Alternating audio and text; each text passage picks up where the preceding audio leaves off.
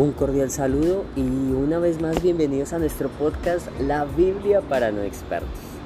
El título de este episodio es Un buen refugio. Y cuando pensamos en un buen refugio siempre eh, recordamos un juego que hacíamos de pequeños y era las escondidas. Y en ese juego uno quería buscar ese gran escondite donde no lo pudieran ubicar, donde pudiera hacerlo de una manera en la que no lo encontraran. Y yo recuerdo que uno de los mejores escondites era ese lugar que pudiera cerrar y que tú cupieras sin problema. Porque a veces uno se metía debajo de la cama y dejaba los pies por fuera, claramente ahí lo iban a encontrar. Uno quería buscar un gran escondite. Y ese gran escondite yo lo tenía, me acuerdo, en un closet o en un armario. Donde cerraba la puerta, me metía encima de las cobijas y ahí quedaba perfecto. Al final salía y salvaba a todos mis compañeros.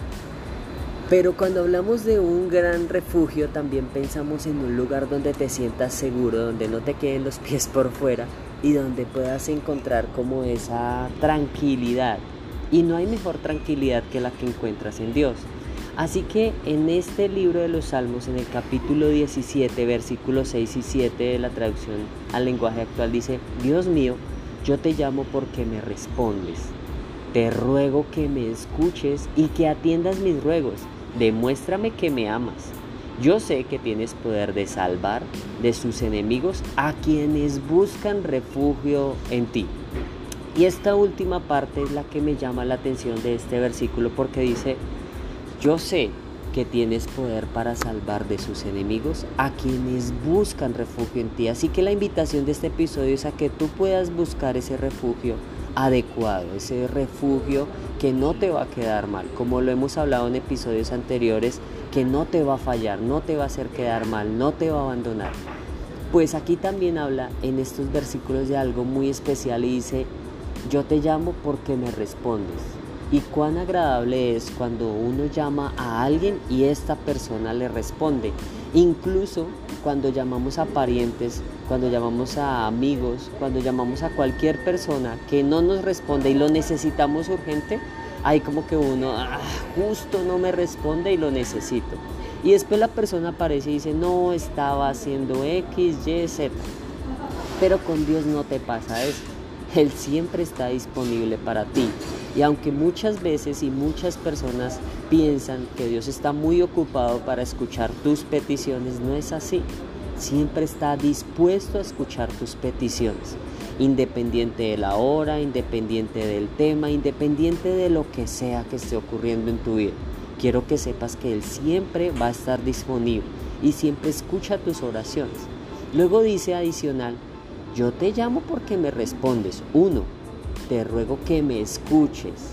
Dos, y luego dice, y que atiendas mis ruegos. Son tres cosas muy especiales. Te responde, te escucha y atiende tus ruegos.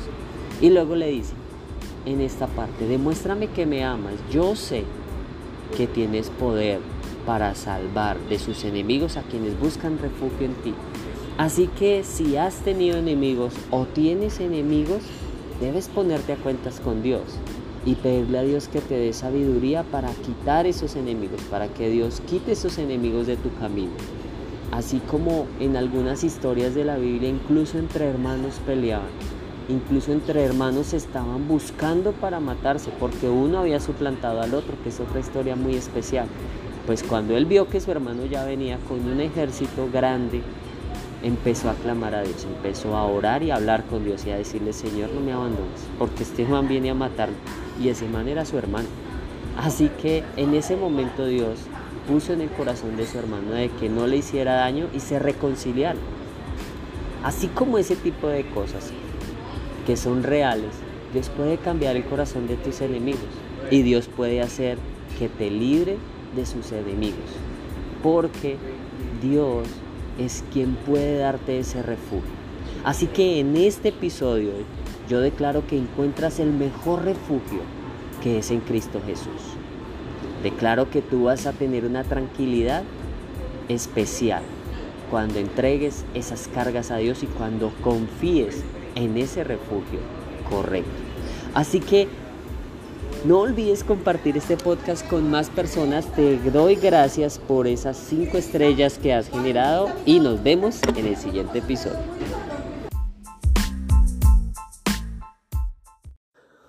Un cordial saludo y una vez más bienvenidos a nuestro podcast La Biblia 2.0, la Biblia para no expertos versión 2.0. Y en esta ocasión vamos a estar estudiando el libro de los Salmos en el capítulo 18 al versículo 4 al 6. Y el título de este episodio es Mi oración llegó hasta sus oídos. Y esto dice, hubo una vez en que la muerte quiso atraparme entre sus lazos Fui arrastrado por una corriente que todo lo destruía. Me vi atrapado por la muerte, me vi al borde de la tumba. Lleno de angustia, llamé a Dios, y Él me escuchó desde su templo. Mi oración llegó hasta sus oídos. Y esta es una oración que hace el rey David a Dios, dándole las gracias porque Él lo salvó de Saúl y de todos los enemigos que tenía. Y aquí vemos cómo cómo David expresaba a Dios esa gratitud porque habían momentos difíciles también para él. Y esos momentos difíciles los tenemos todos nosotros en la vida, en circunstancias. Y hay momentos donde uno dice, hmm, pero fui arrastrado por una corriente que todo lo destruye. Y nada sale bien, vea, en esta área, no, en el trabajo tampoco, no, vea, en el estudio tampoco, en la familia tampoco, en la casa tampoco, no. Entonces uno dice, ¿qué está pasando? Pues es ahí donde tienes la oportunidad de decir, Dios escucha mis oraciones y de pensar que Dios escucha tus oraciones y de saber que así es, porque ahí dice al final, llamé a Dios y Él me escuchó. ¿Cuán importante es eso? Lo llamé y Él me escuchó desde su templo y mi oración llegó hasta sus oídos. Así que cuando te sientas atrapado, si en, si en este momento te sientes atrapado por las circunstancias, por una corriente que tú dices, Ay, pero todo está saliendo como no es, ¿qué está pasando? Si te ves atrapado por la muerte o te ves al borde de una circunstancia que es negativa, que es maluca, que es fea, o si te ves atrapado por la muerte, pues aunque estés lleno de angustia, es momento de llamar a Dios, al que te va a ayudar, al que te va a responder y entender que no importa la circunstancia por la que estés viviendo, que no importa si en este momento todo está como saliendo mal, como que todo está oscuro, porque también hemos aprendido en este podcast que cuando más oscura está la noche es porque va a amanecer. Así que pronto va a amanecer en tu vida y pronto Dios va a escuchar tu oración. Es tiempo de que tú le hables y que Dios escuche tu oración para que te salve de cualquier circunstancia, para que esa oración que va a llegar a los oídos de Dios salve cualquier cosa incorrecta que quiera venir a robar tu paz, del enemigo que quiera venir a hacer cosas incorrectas en tu vida, que quiera venir a robar esa alegría que te caracteriza, que quiera venir a robar esa relación tan bonita que tienes con tus hijos, con tu familia, con tu jefe, con tus profesores, no sé con quién pero Dios sí lo sabe. Así que es tiempo de clamar a Dios, de llamarlo, de escucharlo y de saber que esa oración va a llegar a sus oídos y que Él va a orar en tu vida y en tu circunstancia y va a cambiar esa circunstancia en donde todo estaba saliendo mal para que todo se apareje, para que todo lo que te convenga te apareje. Así que hoy declaro que todo lo que te conviene va a suceder en tu vida y que Dios va a orar conforme a tu corazón y conforme al propósito que Él tiene para tu vida.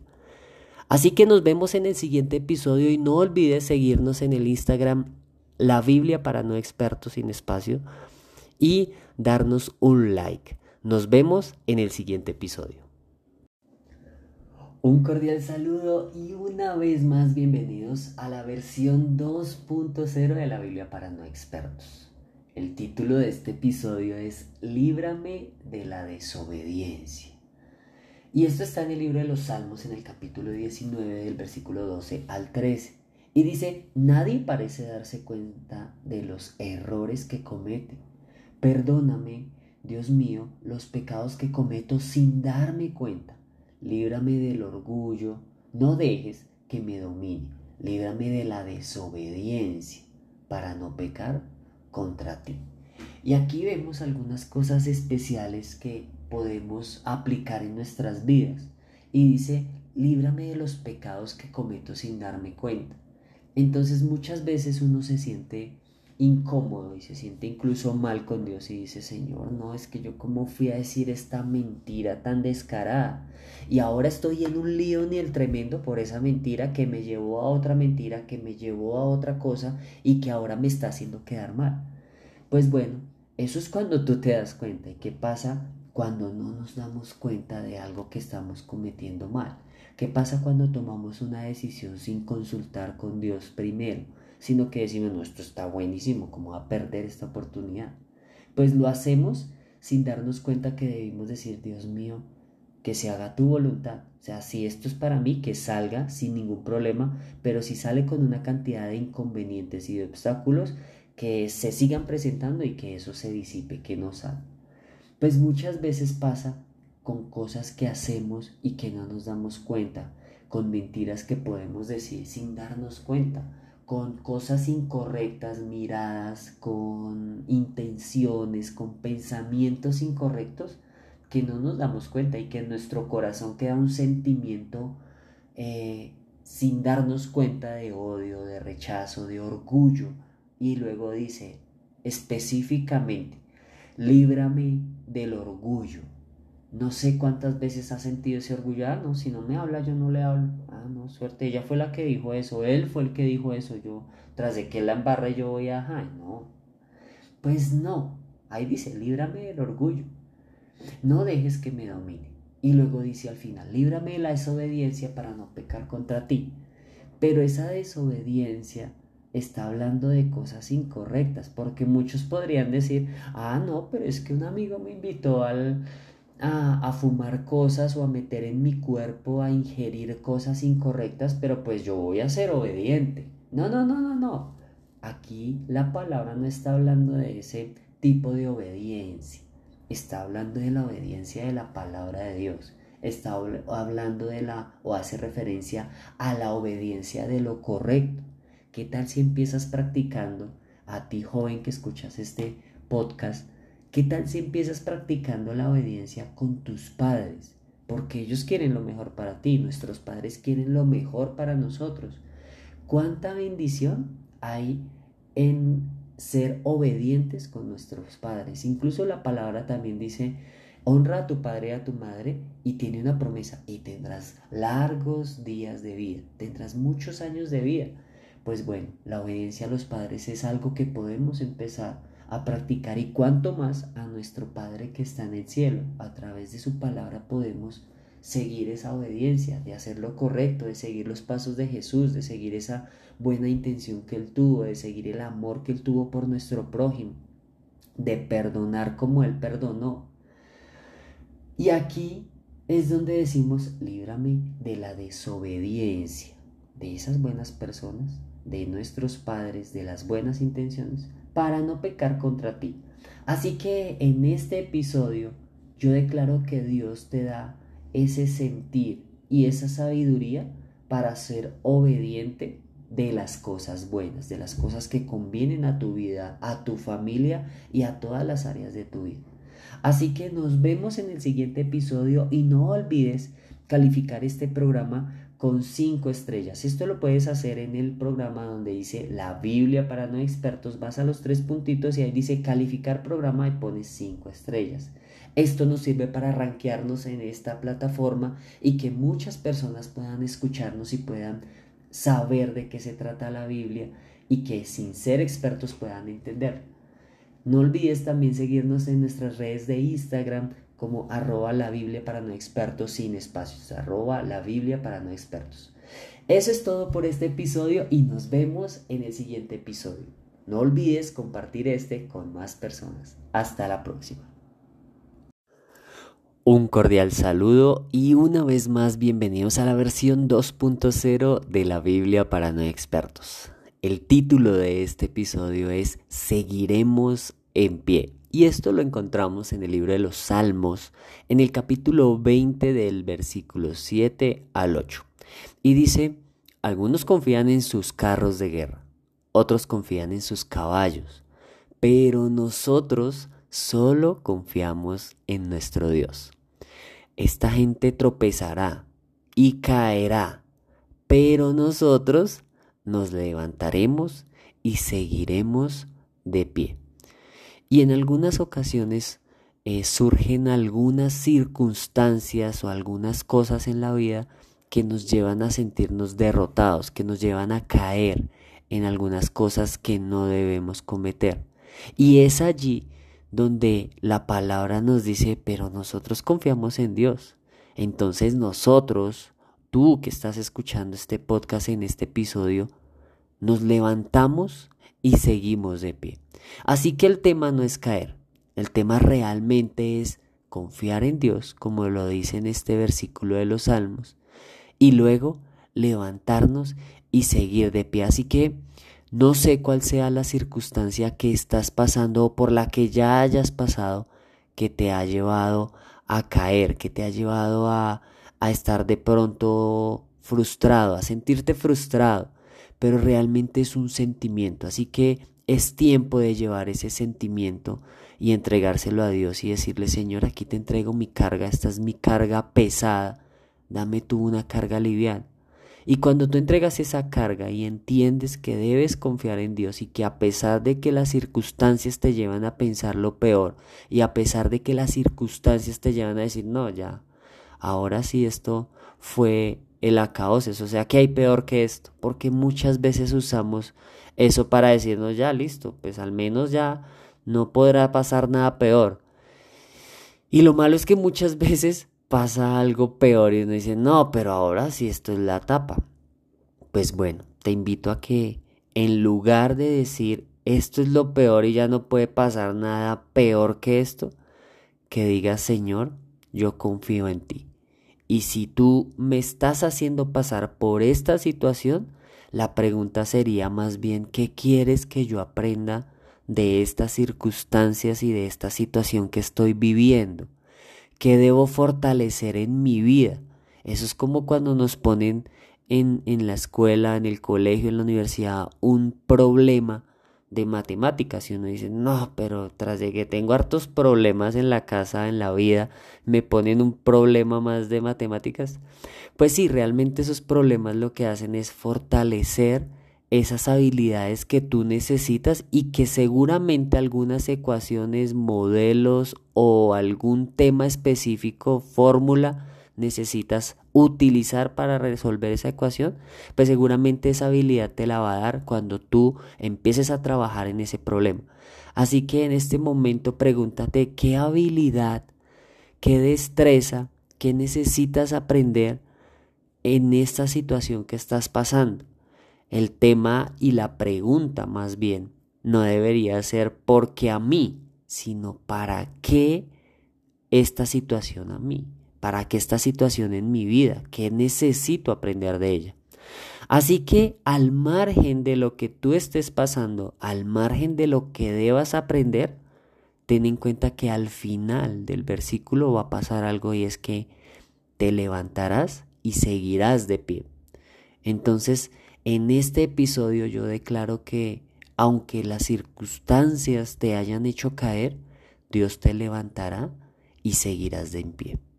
Nos vemos en el siguiente episodio y no olvides compartir este episodio con más personas que de pronto mientras escuchabas el podcast tú digas, esta persona podría escuchar esta palabra y saber que esa situación y esa circunstancia tiene un objetivo, tiene un propósito en su vida. Puedes picar en los tres punticos de este episodio y darle compartir enlace. Nos vemos en el próximo episodio y no olvides compartir este. Hasta la próxima. Un cordial saludo y una vez más bienvenidos a la versión 2.0 de la Biblia para no expertos. El título de este episodio es Fuiste tú quien me hizo nacer. Y pasan muchas ocasiones que sentimos que el nacimiento es un evento en el que sucedió porque tocó, sucedió porque sí, o es producto de, como decimos en Colombia, de un descache o de una aventura o de un desliz, o que no es deseado, no es un embarazo deseado, o que fue solamente una casualidad. Y a veces creemos que nuestro nacimiento fue solamente una casualidad o fue solamente, como lo decía, una aventura. Pero vamos a ver qué dice la palabra al respecto, qué dice la palabra sobre el nacimiento de cada uno de todos nosotros. Y dice en el libro de los Salmos, en el capítulo 22, del versículo 9 al 10, en esta traducción al lenguaje actual, pero digan lo que digan, fuiste tú quien me hizo nacer Fuiste tú quien me hizo descansar en los brazos de mi madre. Todavía no había nacido yo cuando tú ya me cuidabas. Aún estaba yo dentro de mi madre cuando tú ya eras mi Dios. Y aquí vemos esa forma de expresar ese amor por Dios cuando Él estuvo pendiente de nosotros, de cada uno de nosotros, de, tu vida y de la mía, incluso desde antes de nacer, porque ahí dice, aún estaba yo dentro de mi madre cuando tú ya eras mi Dios. Y cuando vemos esto, vemos cómo Dios nos cuida desde incluso nuestro nacimiento. Y a veces decimos, no, pero qué infortunado soy. O pensamos en, no, es que yo más de buenas porque llegué a este mundo y no vivo en una familia eh, de pronto que está más estable a nivel económico o porque no nací en una familia en que, que me pueda dar todo económicamente. Pues aquí lo que está diciendo es que no es casualidad tu nacimiento ni el mío. No es casualidad porque a veces pensamos que fue solamente una casualidad, que no fue deseado, que X o Y, pero realmente aquí está diciendo, aún estando dentro del vientre de tu madre, ya Dios te estaba cuidando. Y dice, pero digan lo que digan. O sea, no importa lo que te estén diciendo, no importa cómo te sientas en algunos momentos respecto a tu nacimiento. Lo que importa es que Dios fue quien te hizo descansar en los brazos de tu madre y que desde el momento de tu nacimiento ya eres un ganador, ya eres un vencedor, porque tuvo que pasar un proceso largo y complejo para que hubiese podido quedar tu madre embarazada y para que hubieses podido nacer. ¿Cuántas complicaciones hay hoy en temas de nacimientos, en temas de maternidad, en temas de preclancia, en temas de una cantidad de cosas que hay ahora?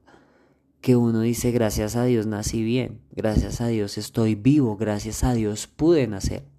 Y aquí dice en este versículo, no es casualidad. No es casualidad que tú hayas nacido. Dice, todavía no había nacido yo cuando tú ya me cuidabas. Es decir, desde el vientre, desde la concepción ya Dios te estaba cuidando. Incluso aún estando dentro del cuerpo de tu madre. Ya Dios era tu Dios. Así que sería especial en este episodio poder reconocer a Dios como tu Padre. Si aún no lo has hecho, Pienso que es un buen momento para darle las gracias por ser tu Padre, por ser tu Dios, el que te ha cuidado incluso dentro de tu madre, incluso desde la concepción, y quien hizo posible que tú cuando nacieras descansaras en los brazos de tu madre. Así que si en algún momento has pensado que fuiste solamente eh, una aventura o un desliz, producto de un desliz, y que no eras deseado, que tu nacimiento no fue deseado, pues quiero que sepas que tu nacimiento fue deseado por Dios y que incluso desde antes de nacer Él ya te tenía en mente, ya te tenía en sus planes y que no fue casualidad. Así que nos vemos en el siguiente episodio. No olvides compartir este episodio con otras personas que puedan necesitarlo. Recuerda que puedes ir a los tres puntos y decir compartir o picar en la opción de compartir episodio, copiar enlace o enviar a través de WhatsApp.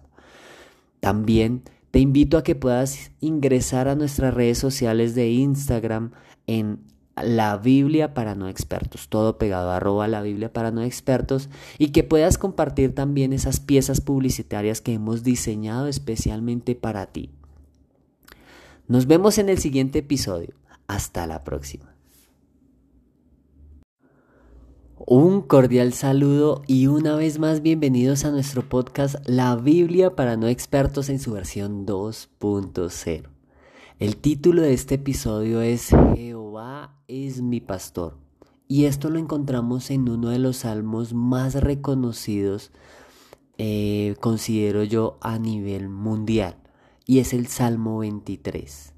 Y en este Salmo 23, que consta de seis versículos, es donde encontramos una cantidad de declaraciones que cada vez que surge algo difícil yo me acuerdo de este salmo.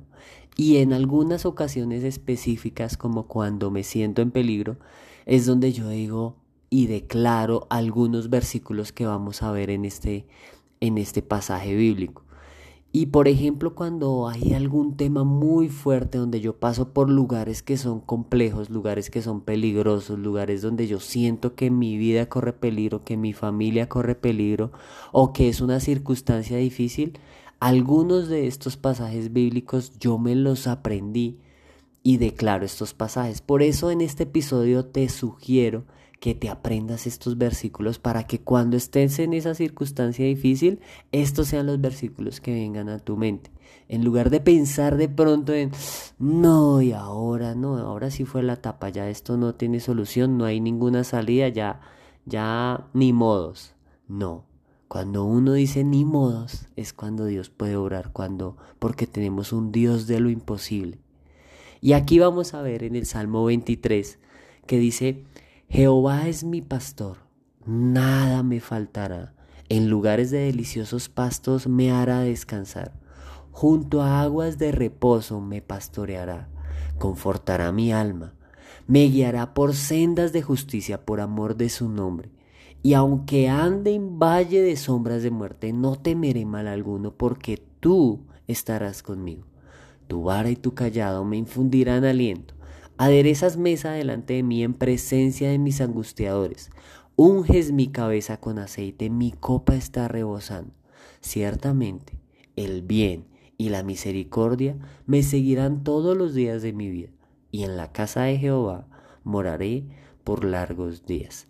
Esta es una versión eh, que se llama Reina Valera de 1960, que es como una de las versiones más originales que tiene algunos conceptos y alguna sintaxis muy, de, muy del pasado, como cuando habla de tu vara y tu callado, que eran instrumentos utilizados por los pastores, por los pastores de ovejas en, en el pasado y que era con los que ellos como una especie de bastón con el que ellos se apoyaban y con, el que ellos tenían como esa autoridad también. Entonces representa ese apoyo y esa autoridad. Pero más allá de esos conceptos que se usaban en el pasado y que los vamos a ver aquí en esta, en esta versión Reina Valera, vamos a ver algunos apartados muy especiales que te sugiero que te puedas aprender. Y el primero de ellos es Jehová es mi pastor y nada me faltará.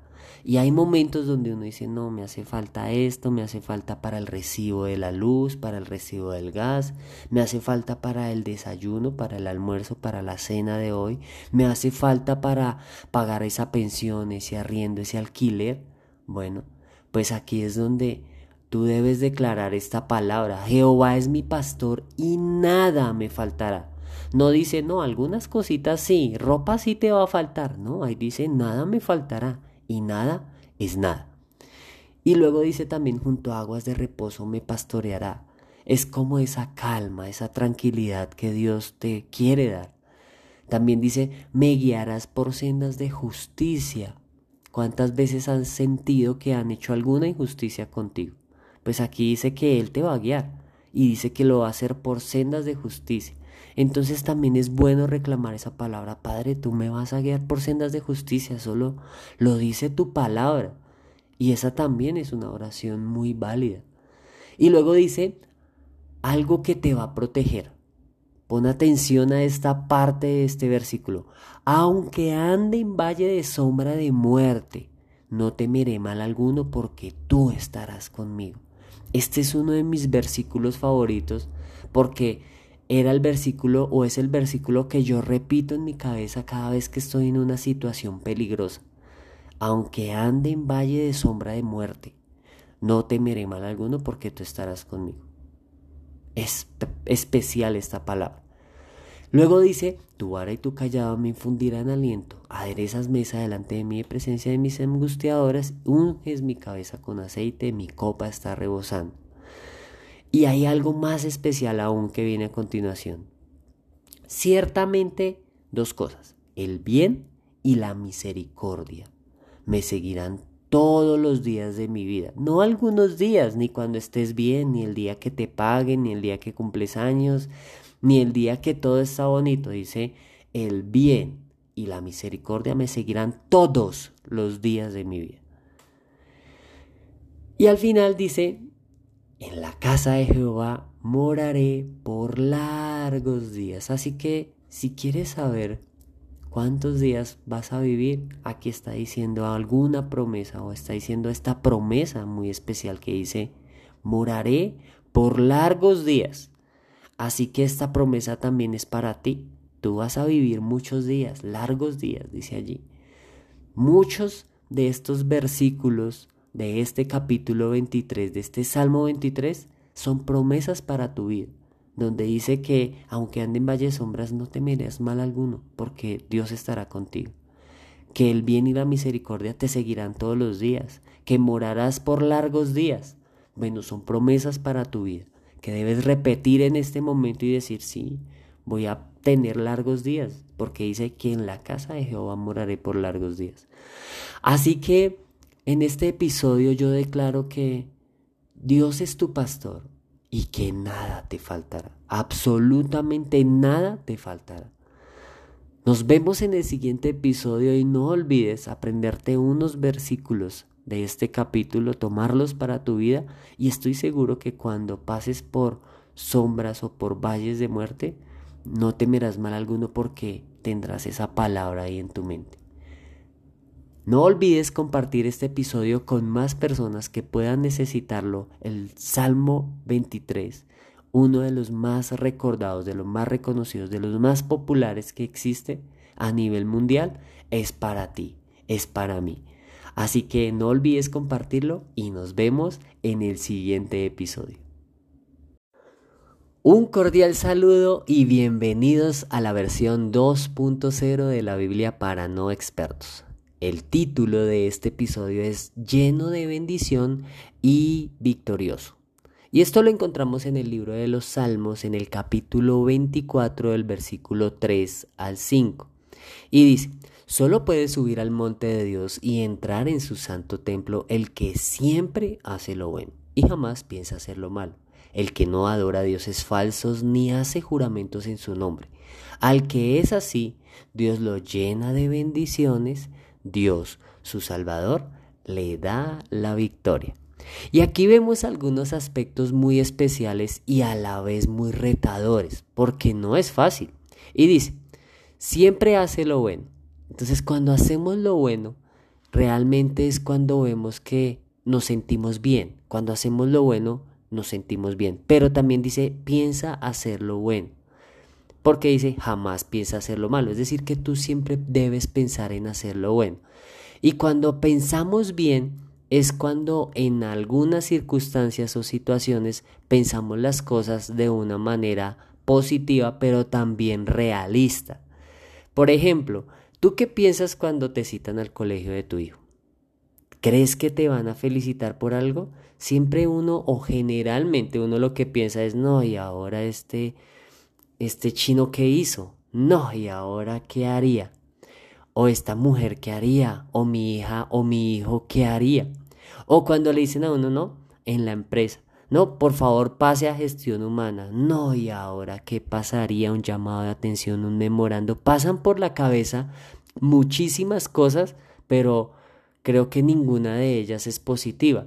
O bueno, puede que en algún momento tú pienses, no, debe ser esa bonificación que me merezco o el ascenso que por fin me van a dar, o que llegó ese ascenso que voy a tener. Puede que tú lo pienses así. Si lo piensas así, perfecto. Si no, te reto a que empieces a pensar en cosas positivas aún en esas circunstancias.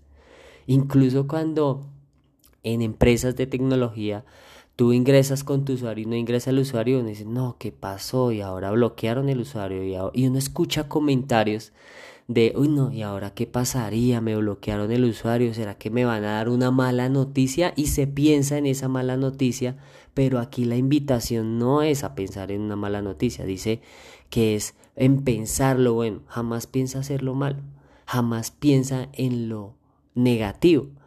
Y luego dice algo muy especial que debemos tener en cuenta y es el que no adora a dioses falsos. O sea, solo hay un único Dios. Ni hace juramentos en su nombre.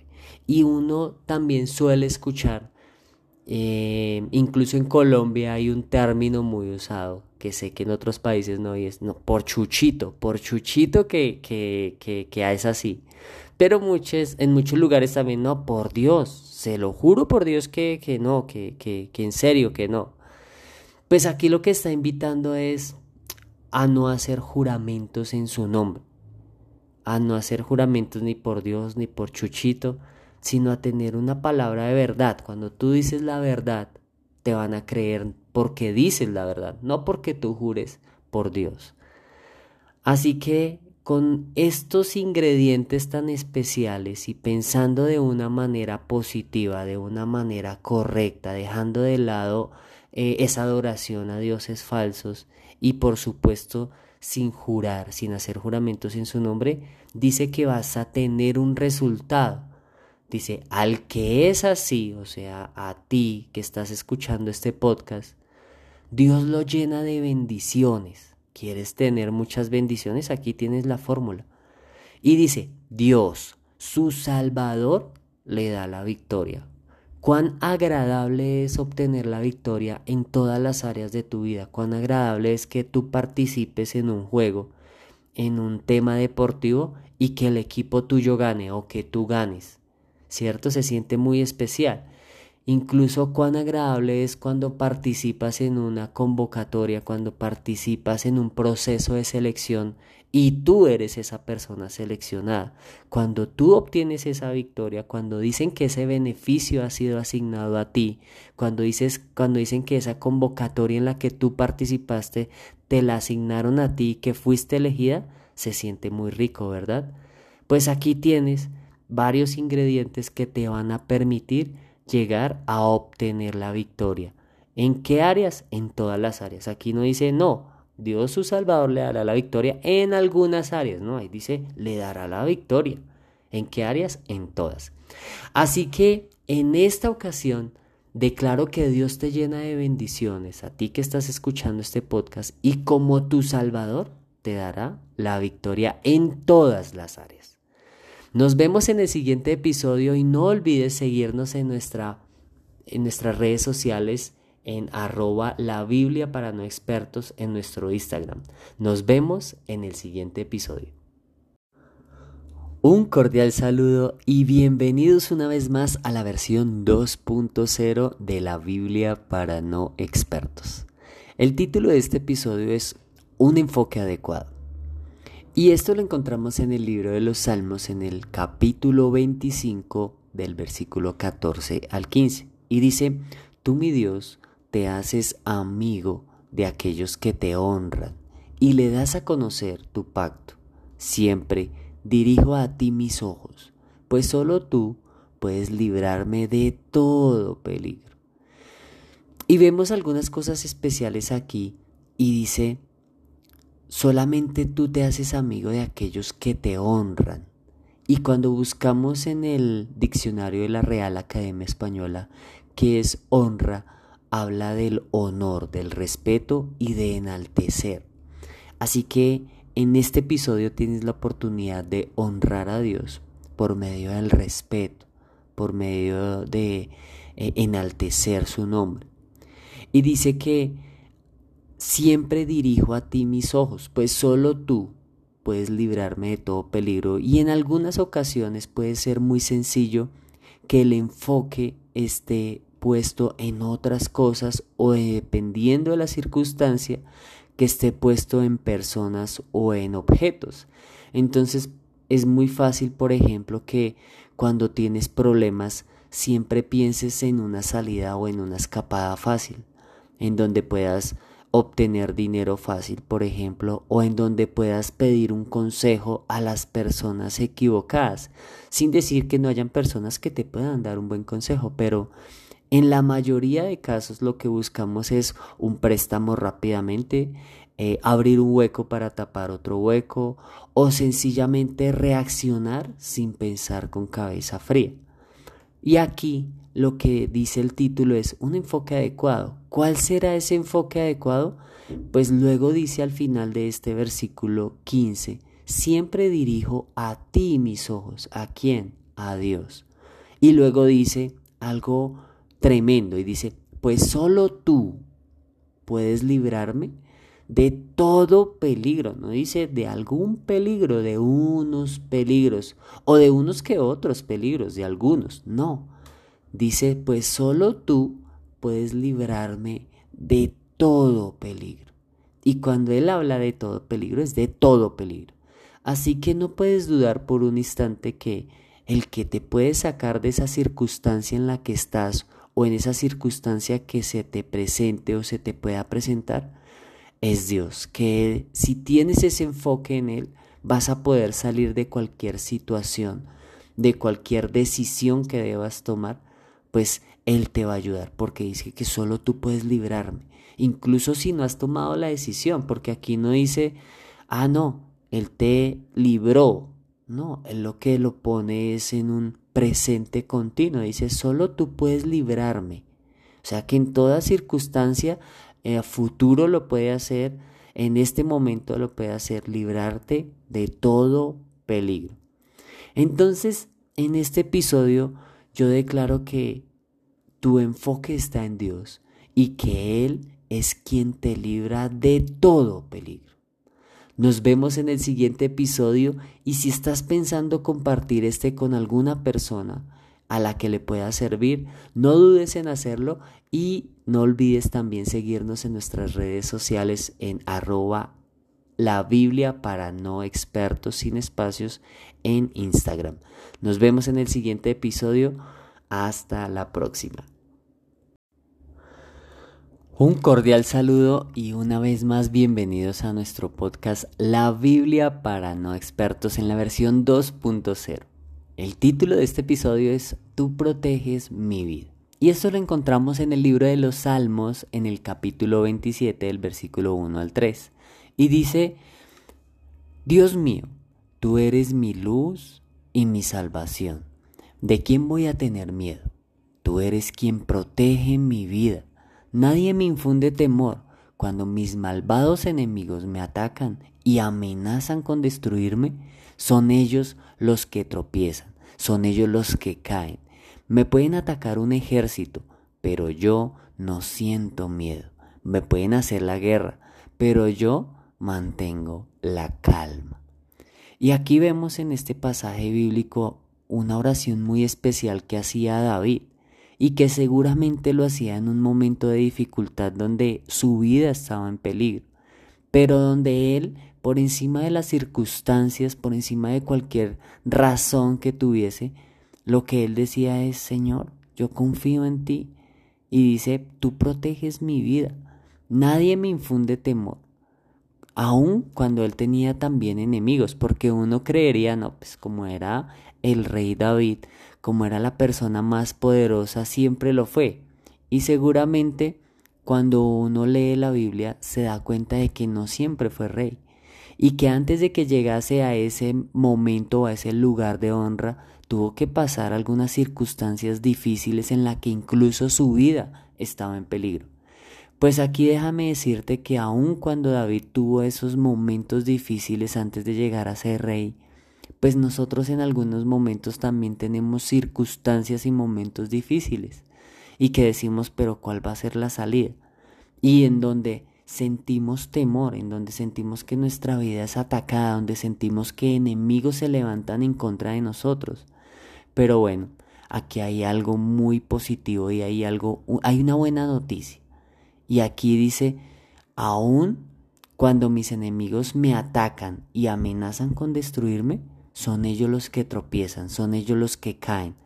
Así que si buscabas una oración o buscabas alguna razón para poder orar y poder decir, Señor, ayúdame porque no sé cómo actuar, pues aquí hay una palabra especial. Y aquí dice, cuando mis malvados enemigos me ataquen y amenacen con destruirme, son ellos los que tropiezan y son ellos los que caen. Esa es la oración que debemos hacer. Primero, una oración de confianza en Dios. Y segundo, una oración para que esos enemigos que se levantan contra ti sean los que tropiecen y los que caigan. Porque aquí dice, aun cuando me ataquen ejércitos, yo no siento miedo. Pueden hacerme la guerra, pero yo mantengo la calma. Así que si quieres adicionalmente saber qué puedes hacer y cuál debe ser tu actitud, pues aquí dice que debe ser una actitud de calma. No de perder la razón y empezar a actuar como, como nuestros, nuestra intención y nuestra emoción nos, nos, nos lo mande o nos quiera hacer actuar, sino que no actúes por emoción, más bien actúa con calma, más bien actúa confiando en Dios, orando a Él, entendiendo que es Él quien protege tu vida. Así que en esta ocasión y en este episodio yo declaro que cuando tus enemigos te ataquen y cuando amenacen con destruirte, son ellos los que tropiezan y son ellos los que, los que caen. Y que es Dios quien protege nuestras vidas. Nos vemos en el siguiente episodio y no olvides compartir este con más personas. Nos vemos hasta la próxima. Un cordial saludo y bienvenidos a la versión 2.0 de la Biblia para no expertos.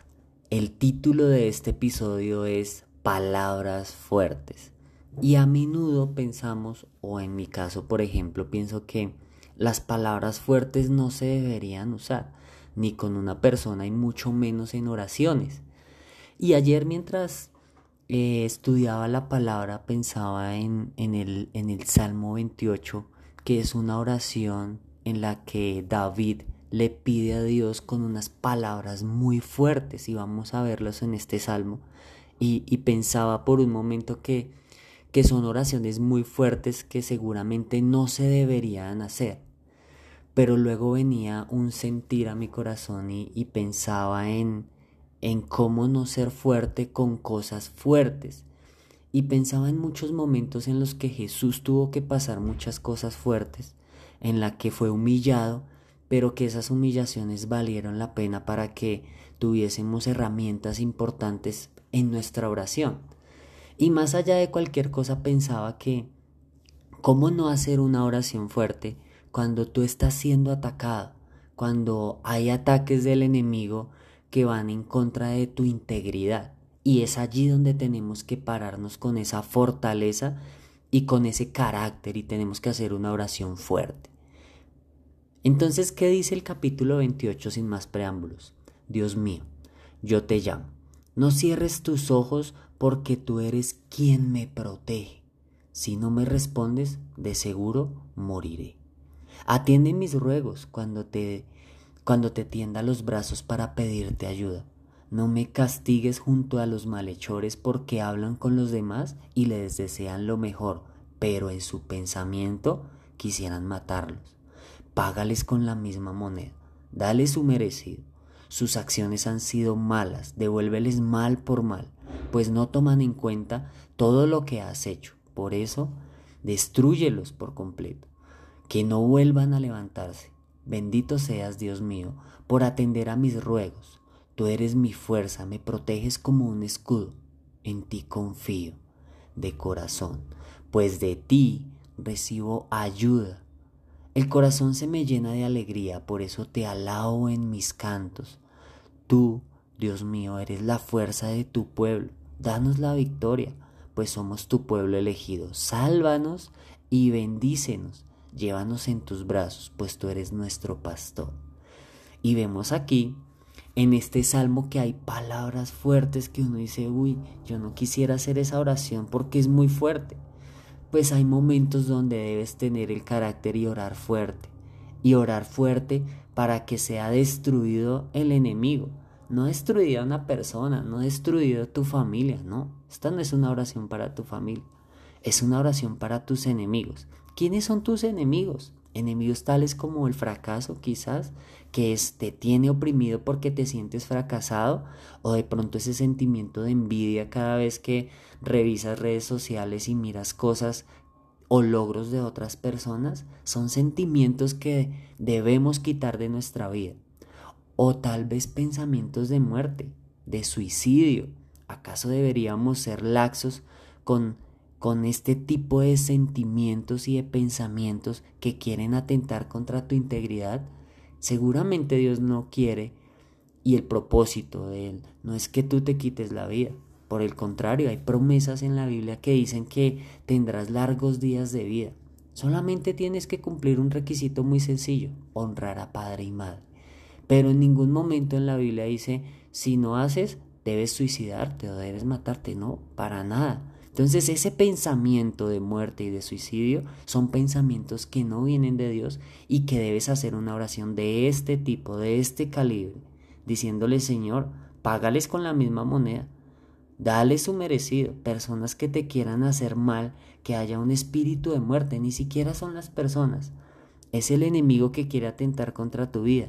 No sé si en algún momento has pasado por esos episodios en los que sientes que, que, que algo te va a pasar, que vas a perder la vida, que va a haber un accidente. Ese temor a ser herido, ese temor y ese espíritu de, de, de, de, de miedo, son cosas que no debes llevar, que debes pedirle a Dios que derribe esos enemigos, que los destruya por completo y que no vuelvan a levantarse contra ti, que esos pensamientos de muerte, de suicidio, que no vuelvan a levantarse contra tu vida ni contra tu familia. Porque no sé si en algunas ocasiones también has detectado que hay esos sentimientos o esas cosas generacionales que tú dices, justo, justo algo pasa y, en, mi familia hay una marca de, de fracaso. Entonces, cada vez que alguien en la familia quiere emprender un negocio, hay fracaso. Cada vez que alguien en la familia quiere eh, hacer algo, eh, hay, hay temas en los que hay sobornos o hay temas muy marcados en la familia de, separaciones, de infidelidad. No, todos los que nos casamos eh, o se separan o pelean con sus esposos y hay divorcios. No, esas marcas esas cosas incorrectas, ese enemigo que hay en la familia es el que debemos derribar. Dice la palabra, por eso destruyelos por completo, que no vuelvan a levantarse. Atentar contra alguien, incluso contra nuestros hijos mientras están en el vientre. Temas de aborto, esos pensamientos de acabar con la vida de, de un ser tan pequeñito. Son cosas que debe haber vida y vida en abundancia, dice la palabra. Entonces cuando vienen esos pensamientos del enemigo, era lo que yo pensaba ayer cuando decía, no, esta oración es muy fuerte quizás, pero venía ese pensamiento que me decía, fuerte, fuerte debemos ser contra ese tipo de cosas que atacan nuestras vidas, como el fracaso, la envidia, pensamientos de muerte y de suicidio, el temor de ser heridos, el miedo, el espíritu de muerte, atentar contra alguien mientras está creciendo en el vientre.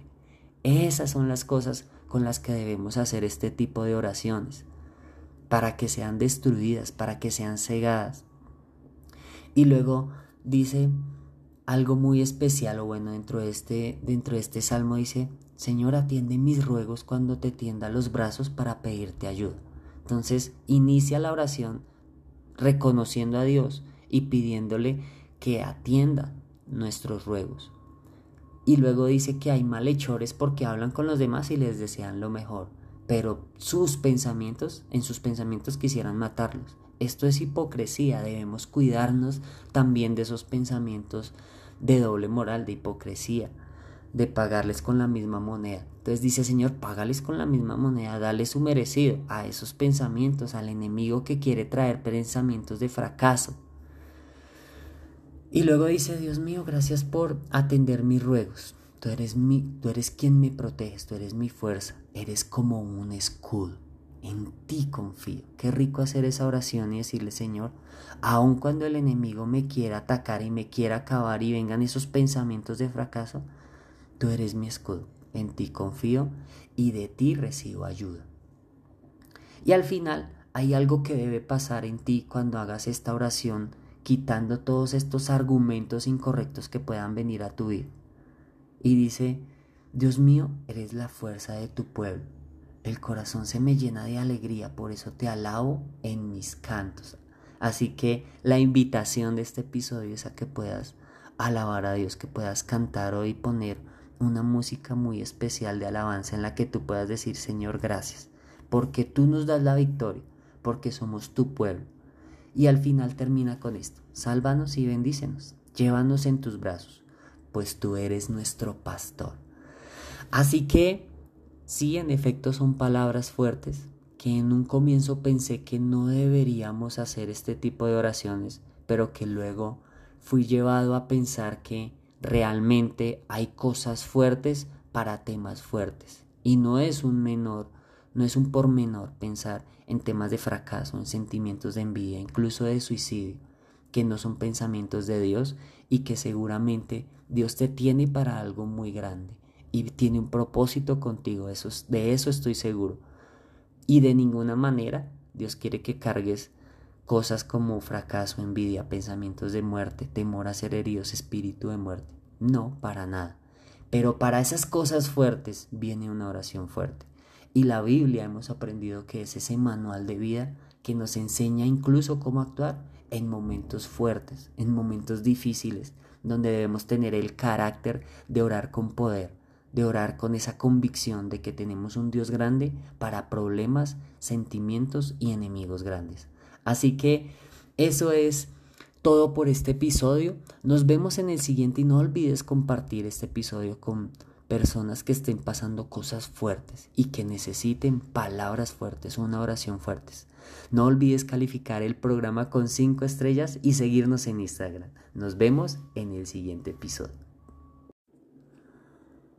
Un cordial saludo y bienvenidos a la versión 2.0 de la Biblia para no expertos. El título de este episodio es Llanto por felicidad. Y esto lo encontramos en el libro de los Salmos en el capítulo 30, los versículos 4 y 5. Y esto dice así, ustedes, los que aman a Dios, alábenlo y cántenle himnos.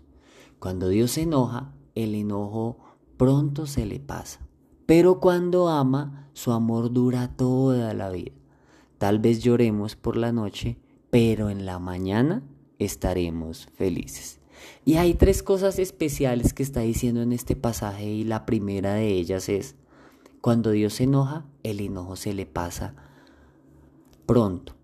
Y aquí vemos un ejemplo muy especial porque en muchas ocasiones, incluso a mí también me pasaba, que me enojaba con alguien y yo podía durar días, incluso semanas enojado con esa persona y no le hablaba. Y si no me habla, yo no le hablo, por supuesto. Entonces entra a jugar un tema de egos y un tema de orgullo en el que, ah, no, pero es que fue ella, fue él el que me dijo, fue él el que causó. Pues aquí lo que está diciendo es que cuando Dios se enoja, el enojo se le pasa muy pronto. Y es un ejemplo para que también en tu vida, también en mi vida, cuando nos enojemos, se nos pase pronto. Y aún más con nuestra pareja, porque la Biblia también enseña que no se ponga el sol sobre vuestro enojo, es decir, que no pase ni siquiera un día.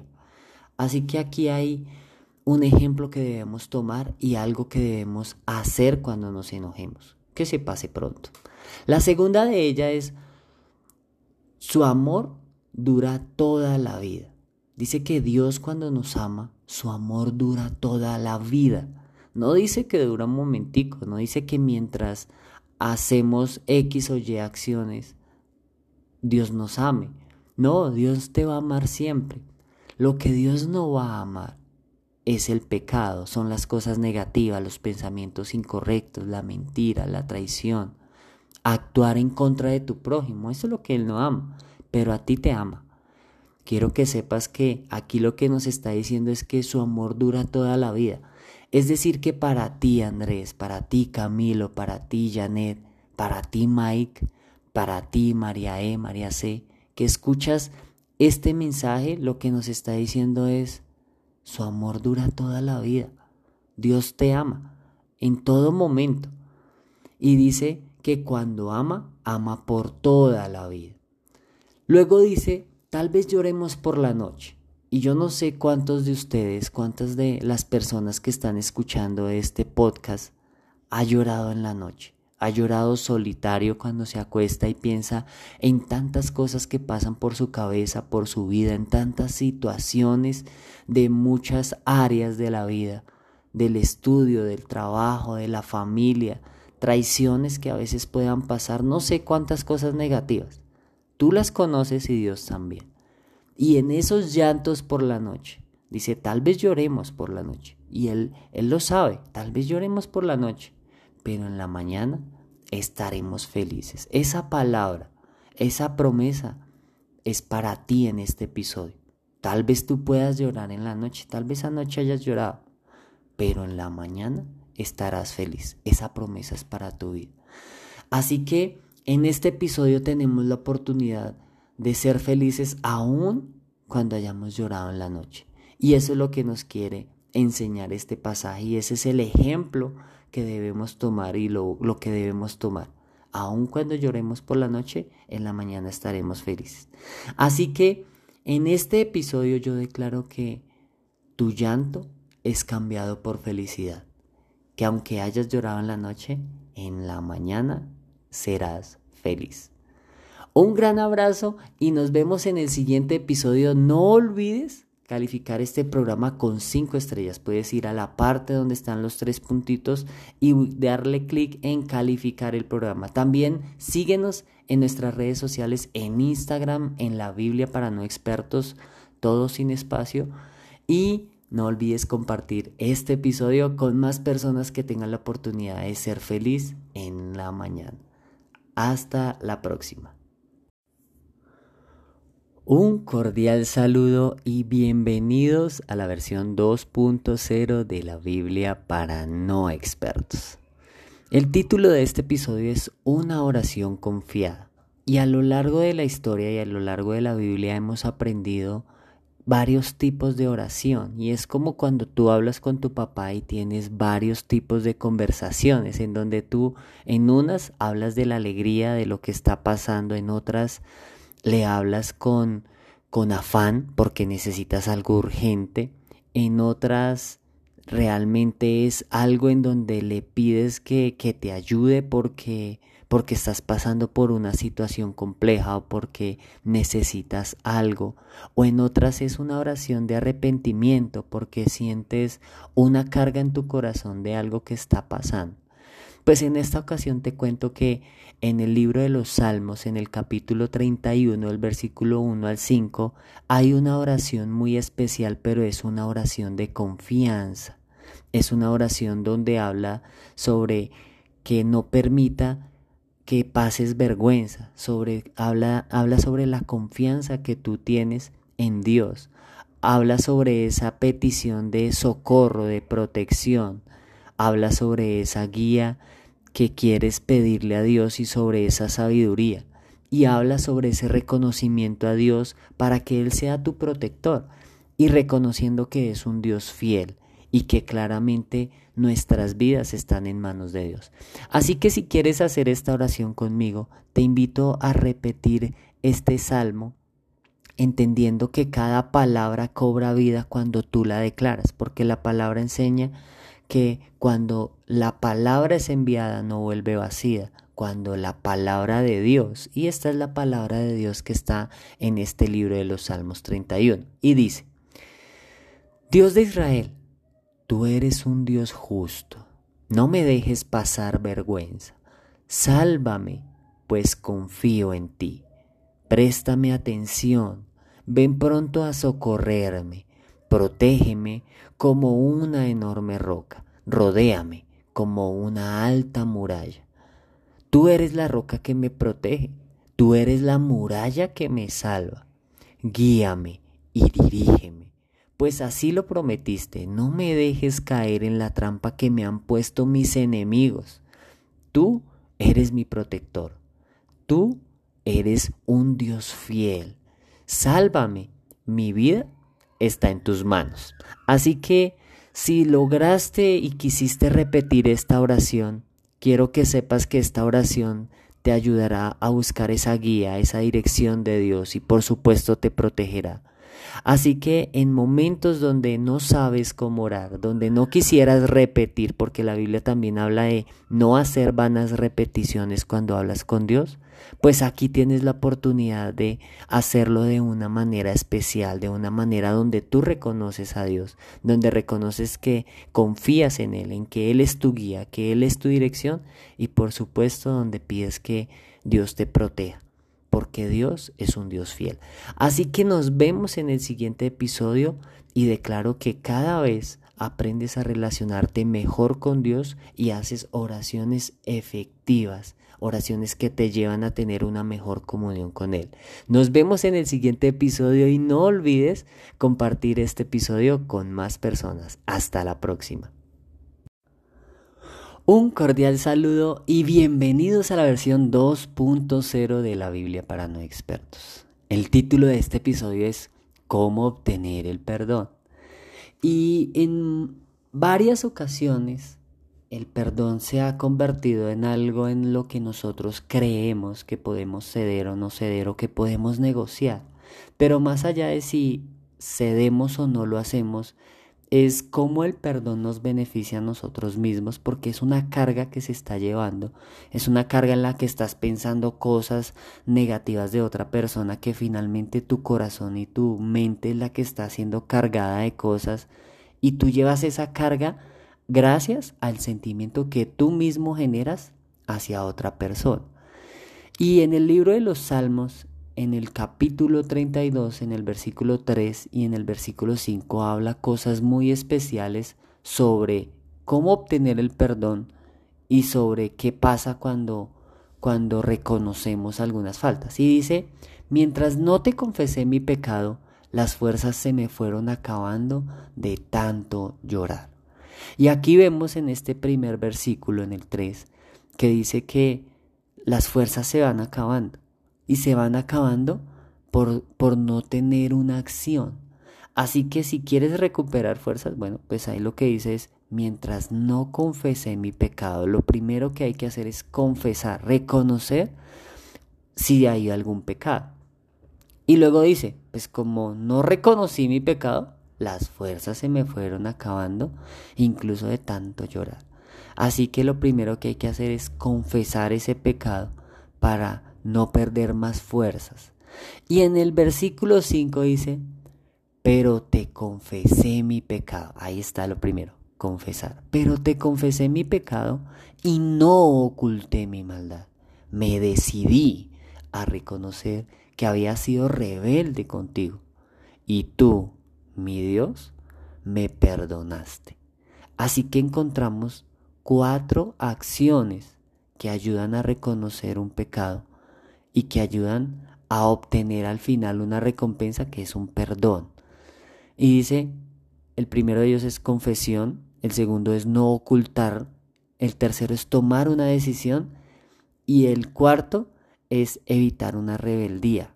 Entonces dice, pero te confesé mi pecado y no oculté mi maldad. Me decidí a reconocer que había sido rebelde contigo. Y tú, mi Dios, me perdonaste. Así que es muy especial cuando obtenemos el perdón de alguien, es una, un sentimiento muy bonito. Entonces, y más cuando hablamos con Dios sinceramente de corazón y le decimos, Señor, perdóname porque ayer hice algo incorrecto, porque ayer traté de ofrecerle dinero a esa persona que necesitaba hacerme un favor, o ayer, tal vez hoy incluso en esta ocasión, piensas y dices, puede que eso que dije no era tan cierto, o era una mentira a medias, o no sé cuál sea esa carga, o no sé cuál sea esa persona a la que no has perdonado, incluso a Dios, porque en algunos momentos culpamos a Dios de algunas acciones que nosotros mismos tomamos, o que alguien toma y creemos que es Dios el culpable, e incluso cargamos un sentimiento de, de no perdón o de, o de o de culpa por, por algo que Dios hizo. Y tenemos esa rabia, no es que como Dios no me ayudó, como Dios no hizo, pero tal vez esa no era la voluntad de Dios o no fue la voluntad de Dios. Entonces tenemos que entender que la voluntad de Dios es buena, agradable y perfecta y que Dios no se equivoca. Y algo que pasa también en algunas ocasiones es que aquí dice que se fueron acabando las fuerzas de tanto llorar. Y en muchas culturas nos, hacen, nos han enseñado que los hombres no lloran. Y buscando el versículo más corto de la Biblia, que los reto a que en este episodio se lo puedan aprender, está en Juan capítulo 11, versículo 28, versículo 35. Y el versículo dice, Jesús lloró. Y aquí vemos dos cosas. Una, que es el versículo más corto de la Biblia, Jesús lloró. Y otra, que Jesús tuvo una acción y nadie le dijo, ninguno de los discípulos le dijo, venga, no llore, los hombres no lloran. Ah, bueno, el contexto de por qué Jesús lloró, voy a dejar que lo investiguen y que lo miren en el siguiente episodio. No, mentiras. El contexto de por qué Jesús lloró fue porque se murió su mejor amigo. Y ese gran amigo de Jesús causó que él llorara por un gran amigo. O sea, imagínense el amor que Jesús tenía por ese hombre. Que dice, y Jesús lloró cuando se enteró que se había muerto. Luego pasa una cosa espectacular que todo el mundo conoce, pero el reto que tienes es que averigües por quién lloró Jesús, por qué amigo. Pero el punto es que dice que retomando el versículo anterior, las fuerzas se me fueron acabando de tanto llorar. Así que primero no es malo llorar, no es malo que un hombre llore, porque eso ayuda a que se desahogue, a que es un sentimiento que él tiene. Pero la Biblia sí dice que de tanto llorar se van acabando las fuerzas. Es un sentimiento que indica que estás vencido, que estás o que estás entregado, que estás que te duele bastante, que es un sentimiento. Pero aquí lo que nos está enseñando es cómo evitar y cómo evitar no perder las fuerzas, confesando ese pecado, no ocultando esa maldad, decidir tomar la decisión de reconocer que hay algo incorrecto y que vas a dejarlo de lado, que esa rebeldía que de pronto en algunos momentos sientes vas a dejarla, vas a, vas a dejarla ahí y te vas a mentalizar a hacer lo correcto, a perdonar a esa persona que quizás no has perdonado, a esa persona que quizás te hizo y habló mal de ti, pero que cuando tú perdonas, el mayor beneficiado eres tú. Y que si quieres obtener el perdón de Dios, tienes aquí algunos tips para que puedas hablar con Dios y decirle, Padre, perdóname porque no me he comportado de la manera adecuada. Y para los que se preguntan cómo saber si eso es pecado o no, pues tú puedes hacerte algunas preguntas. Te voy a formular tres. Eso de lo es eso que tú estás haciendo, ¿te sientes orgulloso de hacerlo? Si no te sientes orgulloso de hacerlo, tal vez es un gran indicio de que es un pecado. Eso que haces, adicional a que no te sientes orgulloso, ¿lo haces a escondidas? Si lo haces en secreto y aparte no te sientes orgulloso de eso que haces, seguramente puede ser un pecado. Y aparte de eso que haces, que no te sientes orgulloso, que haces a escondidas, es algo que te roba la paz y que justo después de que tú lo haces te sientes muy mal contigo mismo, hay una gran probabilidad de que eso sea pecado. Entonces les dejo algunos tips para identificar cosas que no son correctas, pero también unos tips para obtener el perdón de Dios por ese pecado. Así que nos vemos en el siguiente episodio y no olvides compartir este episodio con más personas. Hasta la próxima. Un cordial saludo y una vez más bienvenidos a nuestro podcast La Biblia para no expertos. En esta ocasión estoy grabando desde el celular. Un cordial saludo y una vez más bienvenidos a nuestro podcast La Biblia para no expertos la versión 2.0. Y en esta ocasión el título del episodio es Confianza. Y cuando hablamos de confianza pensamos en, en que tal vez es solamente decir la verdad o que tal vez es esa persona a la que tú cuentas cosas que no contarías a todo el mundo. Y cuando hablamos de la confianza, aparte de decir la verdad, de la verdad es de sentirnos cómodos diciendo cosas y confiando cosas que sabemos que van a quedar en secreto y que tal vez también queremos sentir una, un consejo, una palabra de aliento o algo que nos ayude a salir o a sentirnos más tranquilos. Pues la palabra en este viaje por el libro de los Salmos, en el capítulo 33, versículos 4 y 5, dice, Dios es digno de confianza. Dios ama lo que es justo y recto. Por todas partes se pueden ver sus grandes actos de bondad. Y cuando buscamos bondad en el diccionario nos damos cuenta que habla de que es toda cosa que se puede asociar a lo bueno, pero también que es un comportamiento, un comportamiento virtuoso. Y aquí vemos algunos aspectos importantes a tener en cuenta cuando hablamos con Dios, porque cuando hablamos de confianza, generalmente pensamos en una persona a la que le tenemos esa confianza, tal vez a ese amigo o tal vez a ese hermano, lo cual no es malo. Finalmente son personas que nos han ayudado y que quieren lo mejor para ti. Pero pues hay un ser que también quiere lo mejor para ti y ese ser es Dios. Dios siempre está pensando en lo bueno, en esa bondad para ti.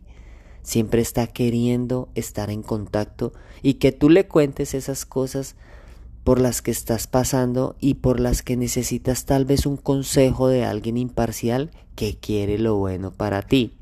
Pues te tengo una buena noticia.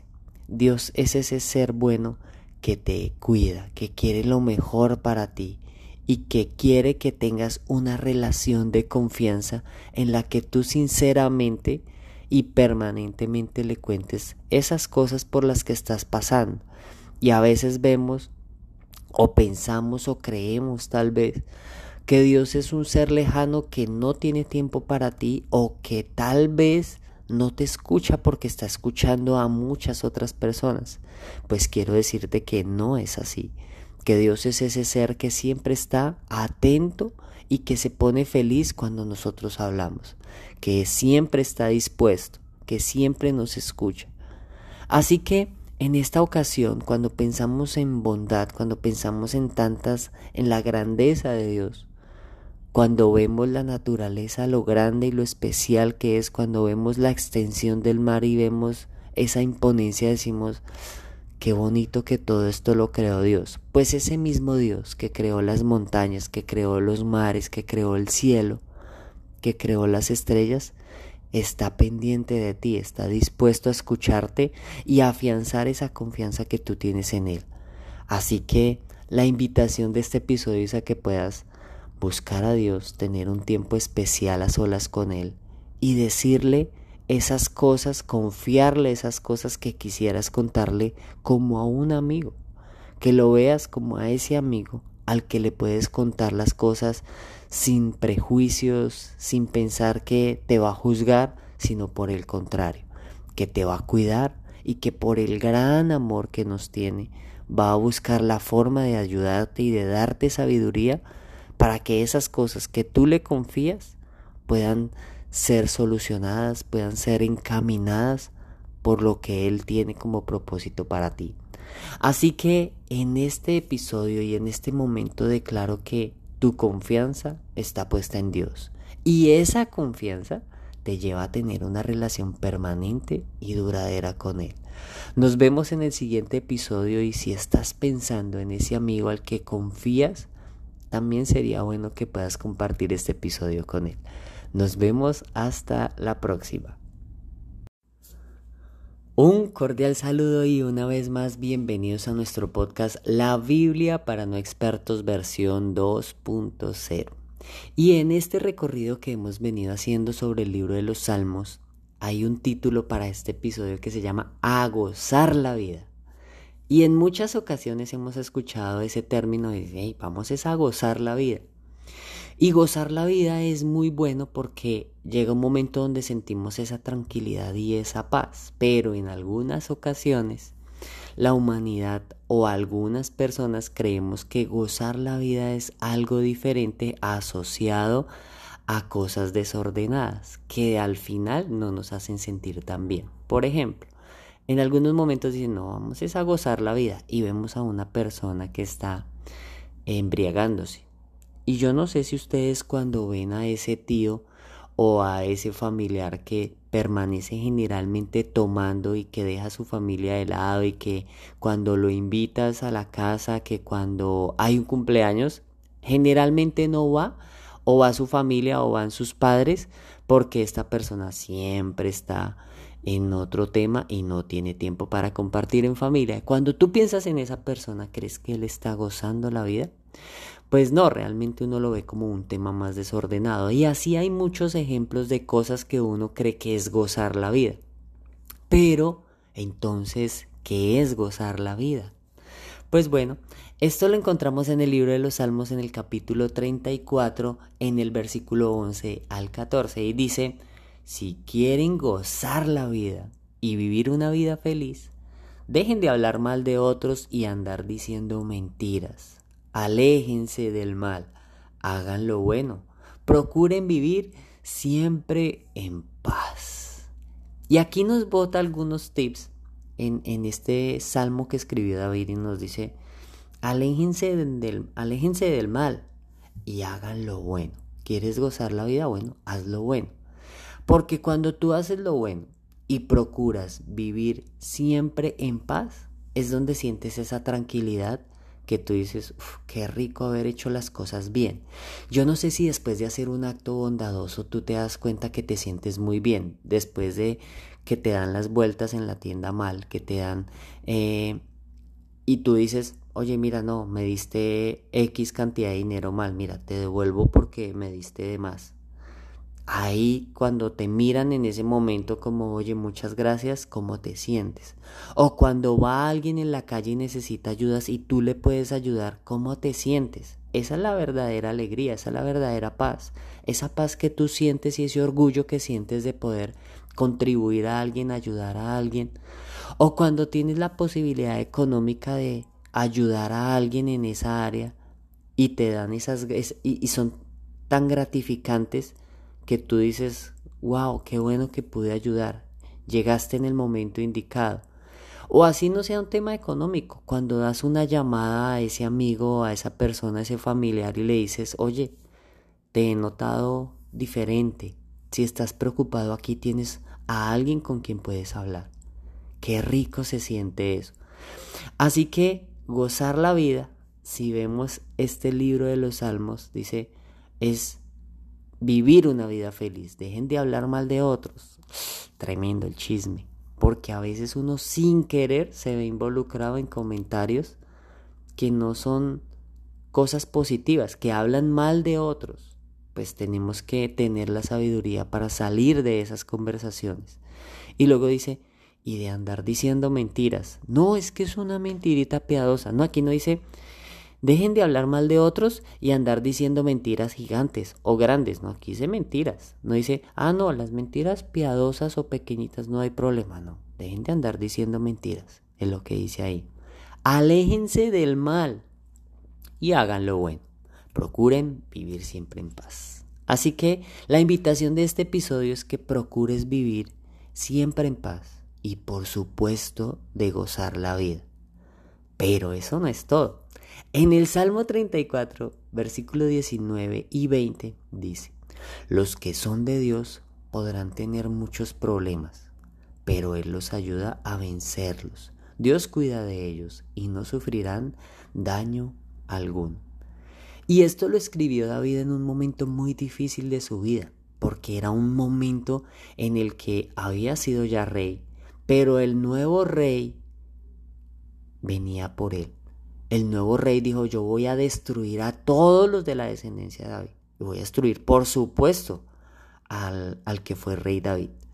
Así que estaban buscando al rey David y lo han encontrado. Se lo llevaron a este rey y David se hizo el loco, literalmente se hizo el loco, empezó a hablar barbaridades, a hablar como loco, a comportarse como loco, a botar saliva, tanto así yo creo que desde ahí nació el teatro, no mentiras, no lo sé.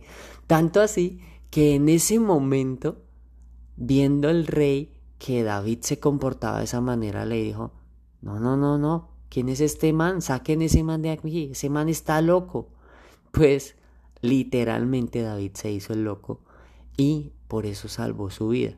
Luego de que se salvó gracias a este acto teatral tan bueno, y que el rey dijo, no, sáquenlo de aquí, hizo esta, escribió este salmo y dice, los que son de Dios podrán tener muchos problemas. Pues él ya había tenido una cantidad de problemas, tanto así que lo iban a matar.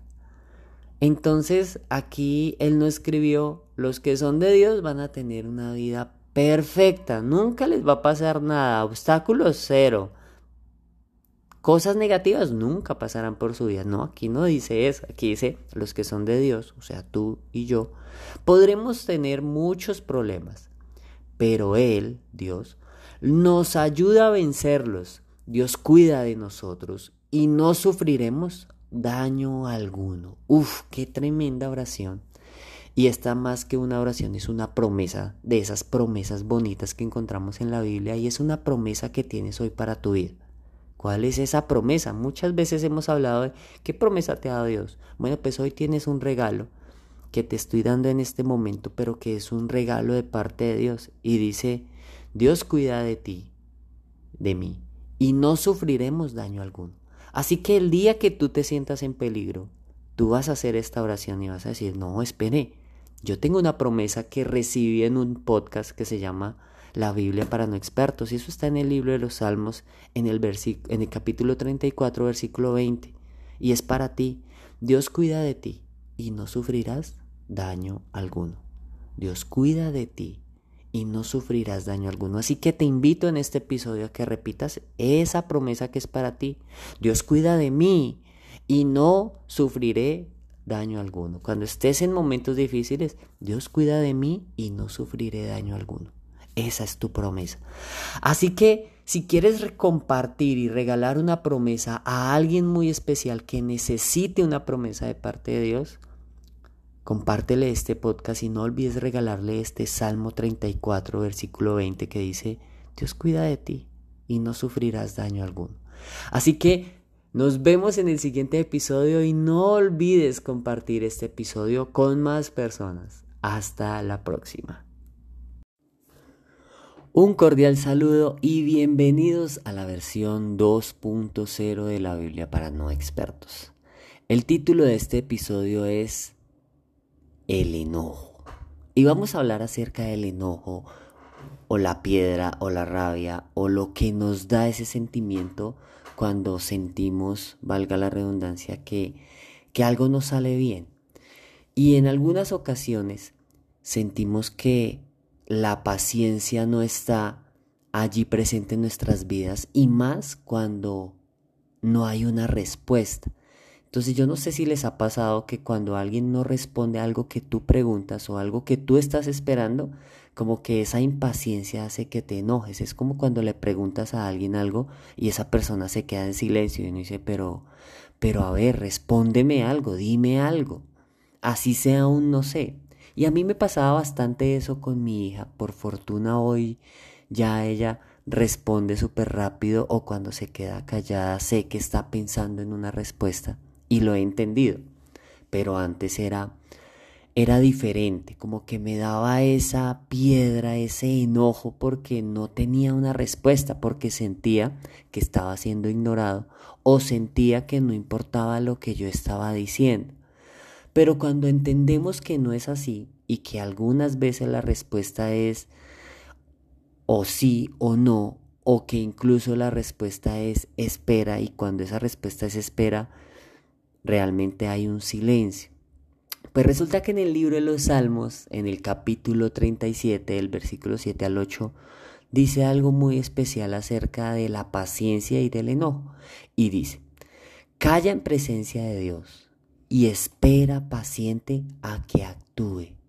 No te enojes. Y luego en el capítulo, en el versículo 8 dice, no des lugar al enojo, ni te dejes llevar por la ira eso es lo peor que puedes hacer. Y vemos aquí dos momentos muy especiales en los que nos habla del enojo y nos dice, ojo, no te enojes, tranquilo. Y pasa cuando tú entras en presencia de Dios o pasa cuando hay alguna circunstancia injusta para ti que tú dices, venga, pero ¿qué está pasando? Y dice, espera pacientemente a que Dios actúe. Calla en presencia de Dios y espera pacientemente a que actúe. No te enojes. Entonces aquí la invitación es a que cuando tú sientes que algo está pasando, que algo no está bien, que tú dices, Señor, pero ¿qué pasa? Mira lo que está pasando en mi trabajo, mira lo que está pasando en mi familia, mira lo que está pasando con mi salud. ¿Qué pasa que no me respondes? ¿Qué pasa que siento que no me escuchas?